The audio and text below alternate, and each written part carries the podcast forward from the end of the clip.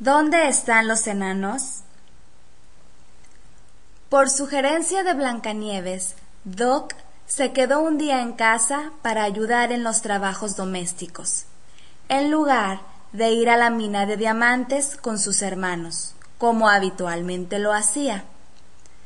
En la casa de los siete enanos siempre había mucho que hacer, y Doc era, sin duda alguna, el más habilidoso. Aquel día los demás enanos tardaban mucho en regresar de la mina, y eso preocupaba mucho a Doc. ¿Les habrá ocurrido alguna cosa? le preguntó a Blancanieves. Ellos no suelen tardar tanto. A mí también me extraña, dijo la niña, pero no creo que haya ocurrido nada.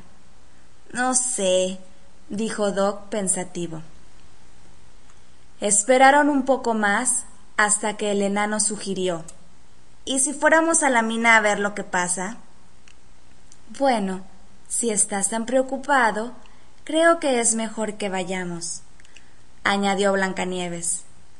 Empezaba ya a oscurecer cuando atravesaron el bosque. La mina de los siete enanos no estaba muy lejos, pero todavía tenían que andar un poco. Vas a ver cómo los encontramos por el camino jugando, dijo Blancanieves para tranquilizar a Doc, que no escondió su preocupación al responder. Ojalá sea así.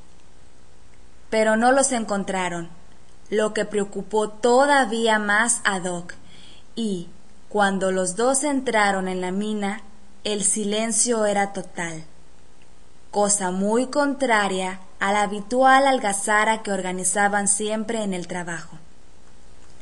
Entonces, de repente, se encendieron mil lucecitas al mismo tiempo que los seis enanos y Blancanieves comenzaban a cantar Cumpleaños feliz. ¿Entonces era esto? exclamó Doc, riendo satisfecho con la sorpresa que le habían dado. Por eso insististe tanto para que hoy me quedara en casa. Y es que Doc cumplía años, pero como siempre, no se acordaba.